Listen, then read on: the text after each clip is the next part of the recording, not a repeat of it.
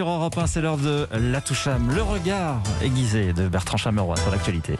Bonjour Sébastien, pour terminer la semaine, une information et pas des moindres. Je suis très étonné que vous ne l'ayez pas évoqué. Je pensais que c'était une matinale d'information, mais il semblerait que vous soyez passé à côté de cette info avec un grand i, une actu chaude, tellement chaude qu'il est préférable de la manipuler avec des maniques sous peine de se brûler les doigts ou que c'est bouillant.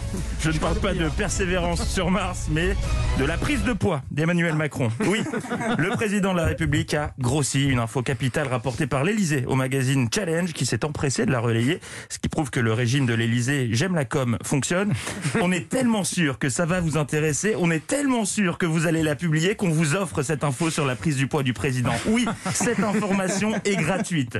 La source anonyme qui précise auprès de l'hebdo, euh, je cite, qu'il s'agit d'un événement positif, preuve que le chef de l'État est en forme pour aborder la suite, une nouvelle dont l'Elysée se félicite, nous apprend Challenge. Ah bah, ils ont des joies simples. Hein. Qu'est-ce qui se passe On a des vaccins pour tout le monde Non On a trouvé une solution pour les étudiants au bout du rouleau Non, mieux Quelqu'un a coupé Internet à Marlène Schiappa Non, encore, encore mieux Emmanuel a pris du poids Mais c'est génial Il faut absolument que les gens le sachent Quelques kilos de plus qui lui donnent de la densité, de la maturité, selon la source de Challenge. Un champ lexical très intéressant. On ne dit plus « tu as grossi », mais dis donc, tu serais pas un peu trop mature pour ton 36 L'occasion de remettre les pendules à l'heure alors que certains se gossent de lui depuis des années en le dépeignant comme le pantagruel du Sénat.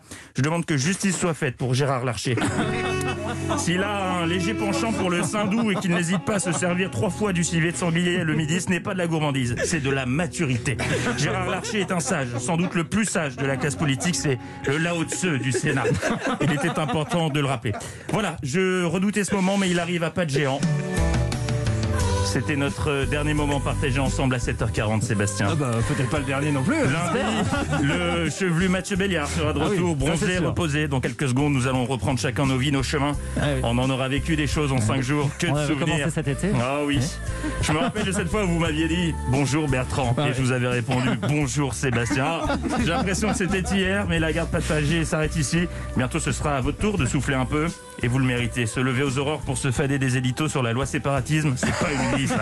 Allez, vol petit papillon, ton destin t'attend. Ce rire mi-amusé, mi-consterné va me manquer, mais on se retrouvera un jour ou l'autre. Mon Seb, mon Sébastien, mon Sébastien. Bertrand Chameroy, il est complètement fou. Bertrand Chameroy, La Toucham, avec Mathieu Béliard, bien sûr lundi, mais euh, la dernière de la semaine. Euh, Mais oui, on se retrouvera, j'en suis certain. À bientôt Bertrand.